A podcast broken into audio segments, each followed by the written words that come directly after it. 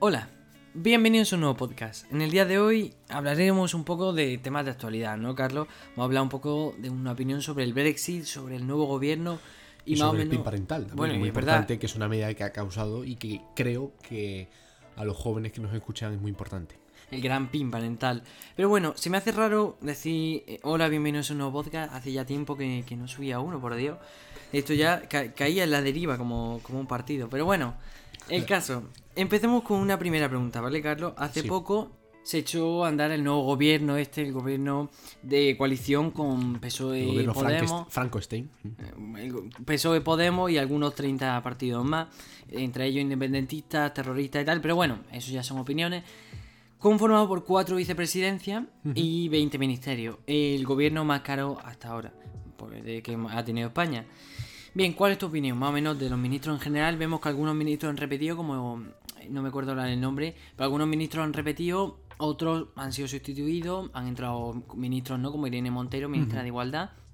¿Qué- ¿Cuál es tu opinión, Carlos? Bueno, creo que cuando yo escucho, escuché personalmente el discurso de Pedro Sánchez en la investidura, y decía cosas muy interesantes, cosas que la verdad forman parte de un programa político estupendo, pero a mí me recuerda un poco a Matrix, ¿no? Eh, es, es algo que dicen que luego no hacen. Populismo, populismo duro y, puro y duro como hemos vivido en Venezuela y en otros países. Y creo que tantos ministerios, tantas vicepresidencias, al fin y al cabo se ha aumentado el gasto en sueldos públicos de una manera bestial. De una manera bestial. Vale, yo te Bestial, digo. En millones de euros, no miles ni no, en millones de euros. Entonces, claro, está muy bien, vivienda para todos, Pablo Iglesias. El derecho a la vivienda para todos, claro, pero, pero oye, señor Iglesias, ya no es cuestión de su chalet, ya es cuestión de que si usted, en vez de tener cuatro ministros, tiene dos, con ese dinero puede dar vivienda a lo mejor a muchísimas familias. Es cuestión de distribuir el dinero y de hacer de que los, impuestos de los ciudadanos no vayan para más carritos políticos ni vayan para sustentar a una a una clase política, sino que el impuesto de los ciudadanos tienen que revertirse de forma directa o indirectamente en servicios para los ciudadanos, no para Pablo Iglesias, ni para los populistas, ni para la extrema izquierda. Bien, yo te comento, me acuerdo los días previos y bueno, y después de que se conformara un poco el gobierno, se diera a conocer cuáles eran todos los ministros, cuáles eran los vicepresidentes, multitudinarios. Bueno, pues mm, me hacía gracia porque mucha gente decía, el gobierno de la igualdad, o Pablo, o Pablo Iglesias de nada decía, hemos traído la democracia a España. Yo leía eso y claro, me hacía gracia, pero yo te hago una pregunta. ¿Crees que porque haya más... eh, No es ningún tipo de comentario machista ni nada, sino simplemente una pregunta. ¿Crees que porque haya más mujeres va a significar que el gobierno sea mejor? Bueno, es mentira. Eso de que haya más mujeres es una mentira. Es mentira. Es otra mentira más del gobierno Frankenstein. No hay más mujeres. Falso. Se ha mantenido, o sea, para, que los, para los que nos escuchan lo entienden. Antes, antes, había 11 mujeres en el gobierno. 11 mujeres en el gobierno de 15 mujeres. De 15, perdón, de 15, min- de 15 ministros, 11 eran mujeres. Una 15, no sé, si 15, 16, 17, pero bueno, 11 mujeres. Es decir, ahora mismo se han aumentado el número de ministerios, pero el número de mujeres no se ha tocado. Es decir, la representación de la mujer antes tenía, era un 60 o 70%, ahora es un 50%. Es decir, la mujer ahora ya por debajo. Ahora ya hemos alcanzado el poder, ya se nos olvida la casa para todo, ya se nos olvida los minis- los- las ministras, el consejo de ministras, y eso ya se nos olvida. Pero de todas formas, yo creo que la cuestión no es si se dice ministros o ministras, portavoces o portavozas, o, O Congreso de Diputados y Diputadas. y congresa de diputadas. No, no es cuestión de eso. Sino yo creo que la cuestión, o de, o de que un cargo lo ocupe una mujer, yo creo que la cuestión es de las políticas que se hacen. Y la política Y que la se hace. profesionalidad también. La profesionalidad, por supuesto, claro que sí. eh, ¿Dónde va a parar? Y, y la política y las medidas que se toman a cabo. Las medidas que se toman a cabo, porque el Partido Socialista en Andalucía ejecutaba un 10% del presupuesto, un- bueno, un 10% más o menos, un 10% del presupuesto de. No ejecutaba al 100% el presupuesto de violencia de- contra la violencia machista. Ahora ha tenido que llegar el gobierno de Ciudadanos y ejecutarlo al 100%. Por tanto, no es tanto de si es mujer, si es portavoza, si es mm, con- congresa, sino de las políticas que se llevan a cabo. ¿Qué opinas de que, bueno, claro, decían que los primeros ocho días de, gobierno ya se había subido el sueldo mínimo, solo 50 euros, se habían subido las, las pensiones, un 0,9%, decían que ya estaban cumpliendo las medidas que había objetado ese gobierno. Básicamente vemos como que no es verdad, básicamente no se ha subido el sueldo mínimo en 1200, que obviamente... No.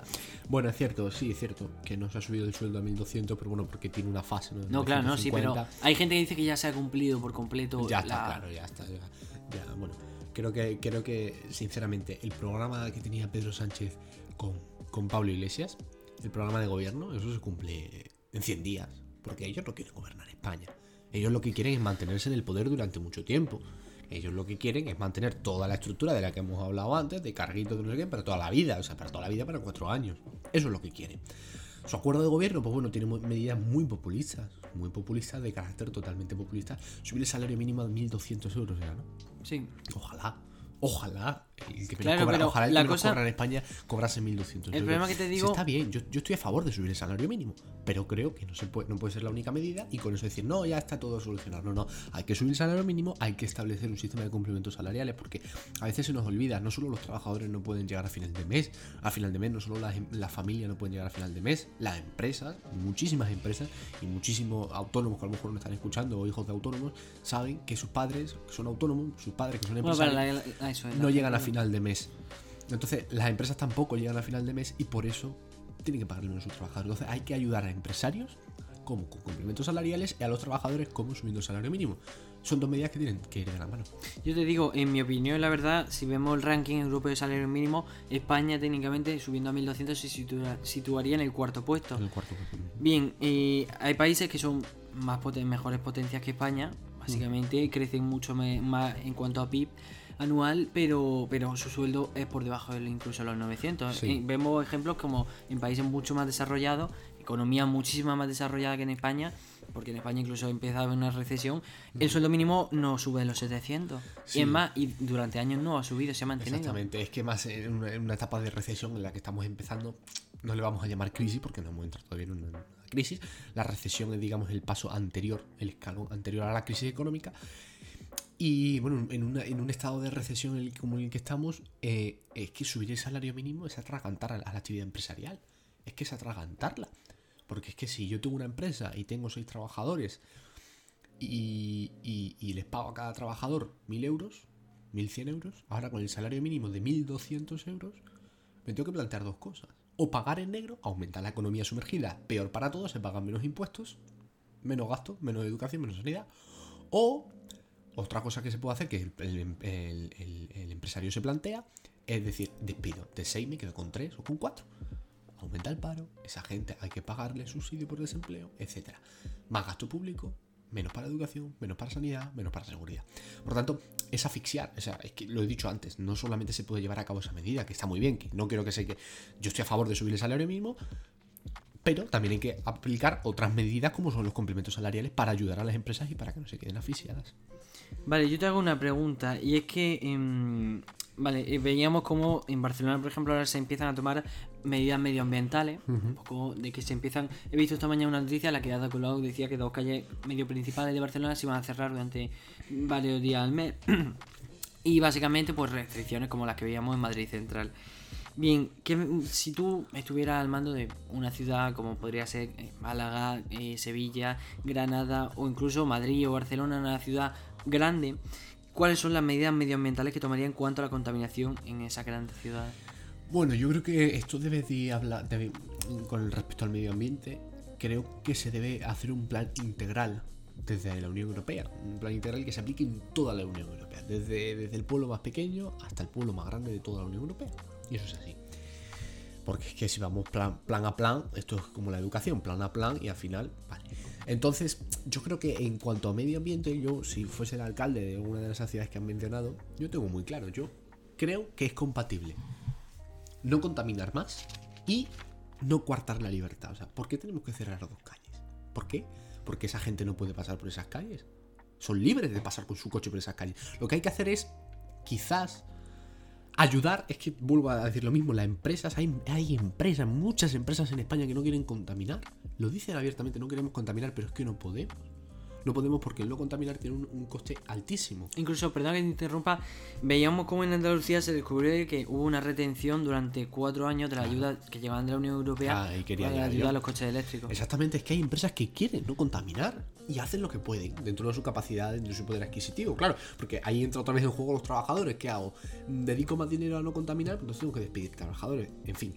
Entonces, claro, yo creo que eso de cerrar calles, ahora permito que tú entres, ahora la- las matrículas pare, ¿no? Porque y si tengo matrícula impar no entro, ¿no? O sea, ese juego de aleatorio así, eso, eso no, no ayuda, ayuda sí a reducir la contaminación, pero seamos realistas. Eso no va a hacer que erradiquemos la contaminación. Por eso yo abogo por un pacto europeo contra la contaminación y además porque se ayuden a las empresas, que hay empresas que no quieren contaminar, que se les ayude a que otra vez con complementos, con complementos a las empresas, no, en este caso no complementos salariales, sino dando esas ayudas que tenemos de la Unión Europea y no lo guardamos, no sé por qué, se dan y ayudamos a las empresas y ayudamos a los consumidores a que, a que consuman, digamos, de cierta forma, eh, productos que sean menos los productos que, productos que no perjudiquen al medio ambiente, porque al fin y al cabo, si las empresas, por ejemplo, un, ejemplo práctico, a lo mejor a las empresas les es más fácil eh, fabricar con plástico, pero ellos no quieren fabricar con plástico pero es más barato.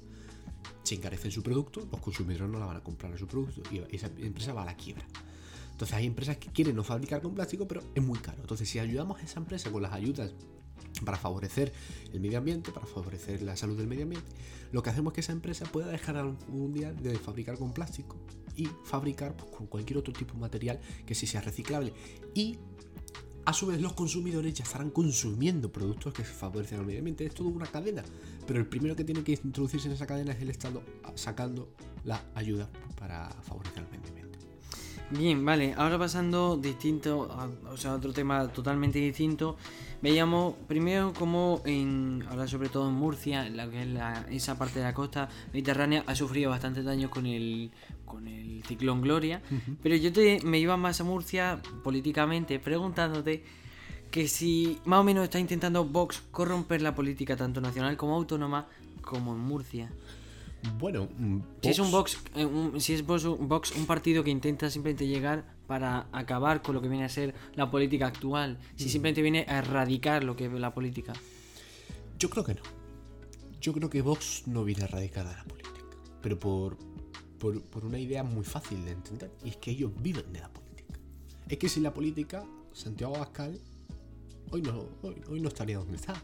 Santiago Abascal, debemos de recordar que desde su pronta edad, 20 años, 21 años, no me acuerdo de la edad exacta ahora mismo, se, introdujo en el Partido Popular del País Vasco. Fue, fue, diputado autonómico, luego le dieron un chiringuito a Esperanza Aguirre en la Comunidad de Madrid, donde cobraba una barbaridad, en una agencia en la que él era el único trabajador y nunca sabemos qué es lo que hizo, opaco. Y eso era política, y ellos viven de la política. Entonces ellos a erradicar la política no vienen, ellos vienen a seguir instaurados en la política y hacer que la política perviva. ¿Y cuál es la mejor manera para hacer que los ciudadanos, que la política perviva? Crear extremos, crear bandos. Si, si el centro gana, si el centro suma, si el centro es fuerte, ¿la política seguirá existiendo? Claro que sí, pero será una política moderada. Será una política donde algún día los ciudadanos se sienten orgullosos de sus políticos. Por tanto, Vox no viene a erradicar la política, viene a seguir instaurando la política, a seguir viviendo de los sueldos, a seguir viviendo de, todo. Han criticado que haya 20 ministerios, pero estoy convencido que ellos hubieran hecho lo mismo. Hubieran hecho absolutamente lo mismo. Porque Podemos y Vox son lo mismo. Vale, ahora que nos vamos un poco de Murcia, luego volveremos en cuanto al PIN parental, pero ahora que me preguntaba, o sea, hablaba sobre el centro, un centro moderado, un centro realista, mm. eh, yo te preguntaba, eh, ¿caerá Ciudadanos el grupo mixto? Después de ver estas elecciones como tuvo un debacle de 48 diputados, la gente obviamente ahora no está muy segura de su voto en cuanto a un centro como puede ser Ciudadano, mm. sino más tirando para un Partido Popular o incluso a Vox. Yo te pregunto si es capaz que, imagínate que en dos años por alguna razón hubiera unas elecciones, si Ciudadanos caería el grupo mixto. Bueno, para caer en el grupo mixto tienes que tener menos de cinco diputados. Uno, dos, tres o cuatro diputados. Y nosotros ahora mismo tenemos 10, el doble. Es decir, si hiciésemos grupos parlamentarios, tendremos dos grupos parlamentarios. O sea que eso de caer en el grupo mixto creo que sirve más bien para titular periodístico, para los que quieren destrozarnos, para Vox, para Podemos, para el PP y para el PSOE, porque ninguno nos quiere vivos. Porque si Ciudadanos, repito, es fuerte, si Ciudadanos es fuerte, a ellos se le acaba el chiringuito, a Bascal se le acaba el chiringuito y, a Podemos se le acaba el chiringuito de estar enchufando ministros tras ministros, ¿eh? y levantar las carteras y, creerse un, teatrero cuando va a la, la, la Exactamente. Entonces, yo creo que Ciudadanos no va a caer en el grupo mixto para nada. Yo creo que es cierto que ha tenido un bajón, un bajón político. estoy convencido que es por sus pactos electorales, por sus decisiones de pactos electorales, pero creo que todo el mundo se equivoca. Creo que todo el mundo se equivoca. Debemos recordar que no es Ciudadano el partido que más ha caído en, Exactamente. en cu- en cuanto a sí, a resultados. Creo que todo el mundo se equivoca y para mí, desde mi punto de vista, como un ciudadano más, creo que es mucho peor equivocando. Eh, Creo que es mucho peor equivocarse al robar dinero a los, a los ciudadanos que equivocarse pactando con uno, pactando con otro. Eso se puede solucionar. Lo de robar no se puede solucionar. Se llevaron los millones y ya no han vuelto. Lo de pactar, pues se puede solucionar hablando. Y, pero repito, el, el que Ciudadanos esté fuerte es lo más importante. Porque es que si no volvemos a la guerra civil. Sabéis, quien me conoce sabe que yo no soy un alarmista, ni me gusta hablar del pasado, pero es que es la realidad. Es que hemos visto al ministro de Fomento recibiendo en un aeropuerto europeo a una vicepresidenta de una dictadura venezolana que está condenada por la Unión Europea. Y ha ido a recibirla.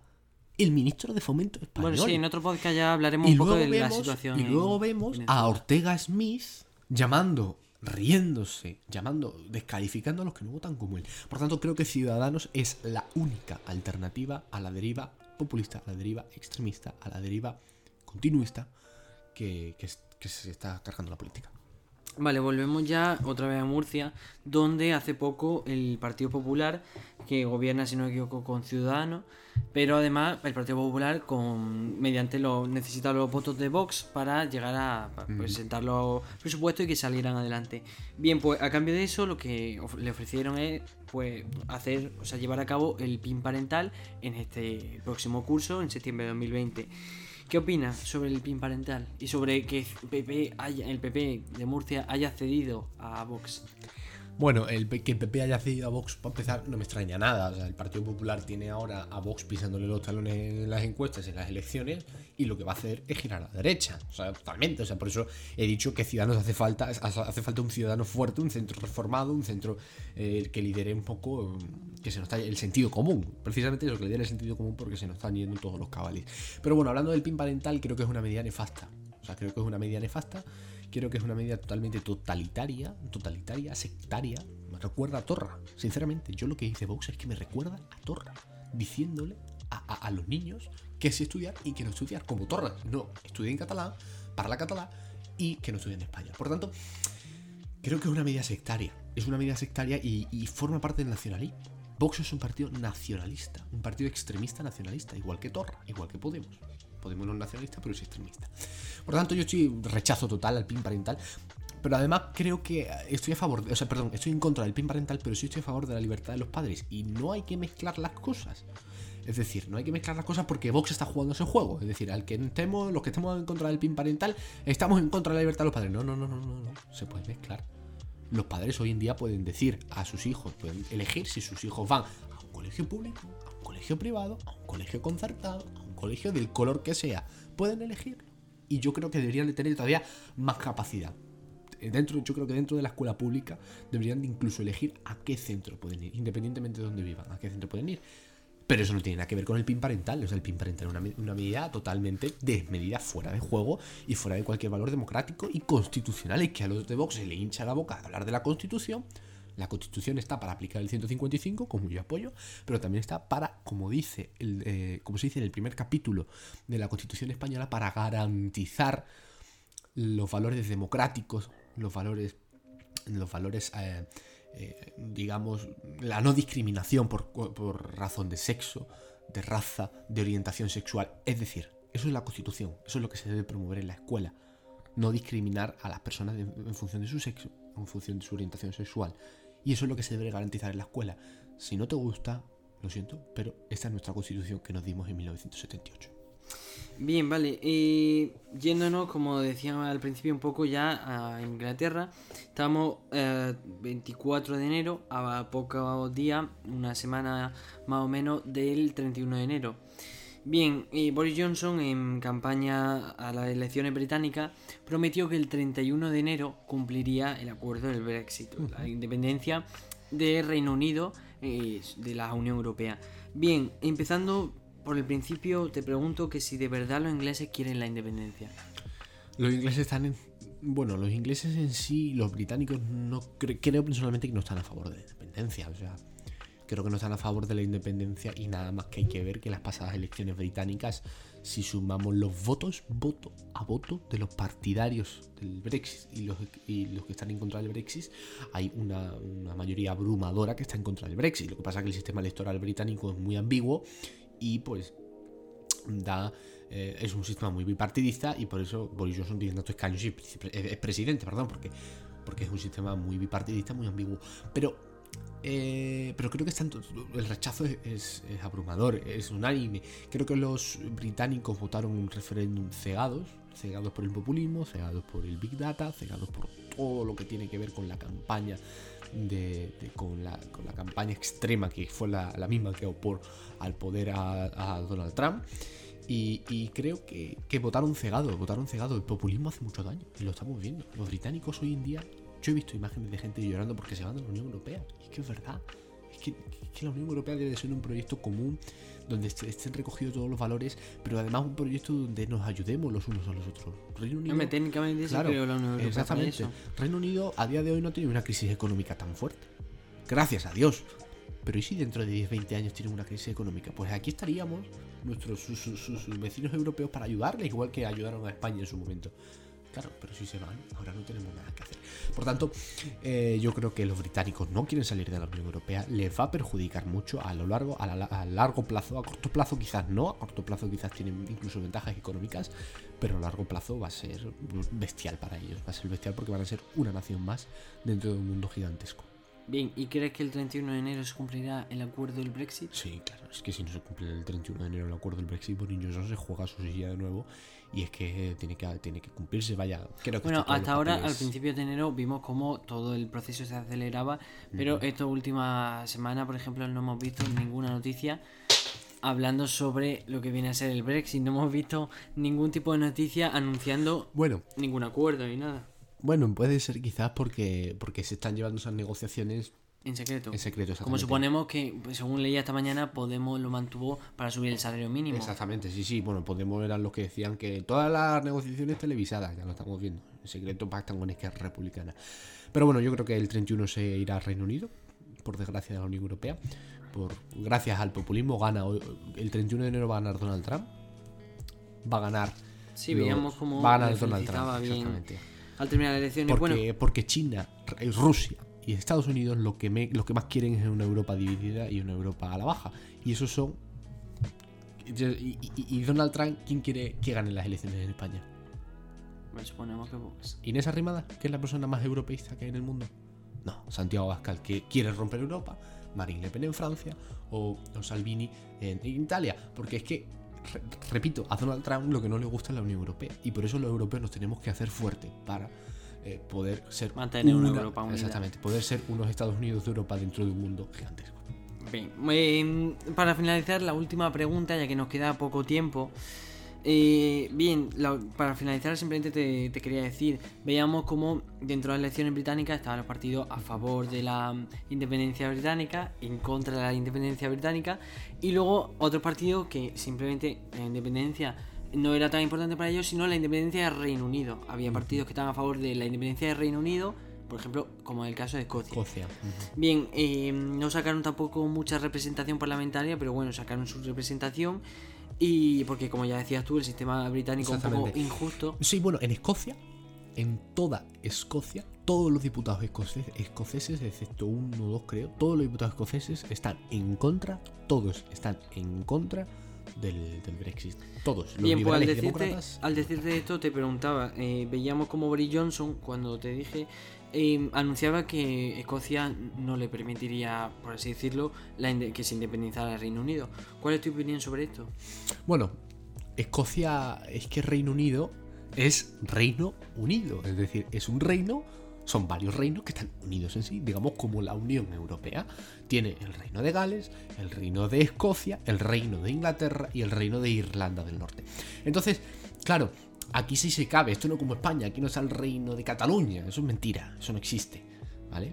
Digo para que no confundan, pero yendo a Reino Unido, eh, en Escocia, pues bueno, la propia constitución británica reconoce en algunos artículos un poquito transversal, y reconoce quizás la independencia de alguno de esos reinos. Y Escocia se hizo un referéndum, salió rechazado y ahora se está volviendo a repetir el referéndum porque el referéndum que se hizo anterior todavía está en la Unión Europea y ahora el nuevo referéndum va a ser fuera de la Unión Europea. Y los escoceses, al igual que Irlanda del Norte, que pide anexionarse a Irlanda, por los mismos motivos, son europeístas. Porque conocen, conocen y saben Los y- beneficios, saben los beneficios de estar en la Unión Europea y creo que ahí Donald Trump todavía no ha llegado para vender su populismo barato. Pues bueno, Carlos, muchísimas gracias por venir. Te traigo un viernes a, A las ti, 8, una pero bueno, más. ya está. Ahora ya te dejo irte, te dejo librarte. Muchísimas gracias, Carlos, por venir. Eh, muchísimas gracias a vosotros por escucharnos. Esperamos que os haya gustado. Y si es así, no olvidéis, pues claro, ap- intentad apoyarnos como podáis, siempre en redes sociales o en- si no escucháis desde Spotify, Anchor, Google Podcast, de donde sea. Podéis suscribiros para que no os perdáis ningún podcast y en YouTube tres cuartos de lo mismo. Bien, pues muchísimas gracias. Ya seguiremos. Se nos, nos hemos quedado un poco sin tiempo. No queríamos que se hiciese muy tedioso ni muy largo. Se nos han quedado algunas preguntas, pero bueno, ya básicamente en una segunda parte, por así decirlo, responderemos esas preguntas y algunas más. Si tenéis cualquier duda o pregunta, o que queréis hacer alguna pregunta para Carlos o para quien sea, la podéis dejar en los comentarios. Muchísimas gracias por escucharnos y que tengáis un buen fin de semana. Adiós.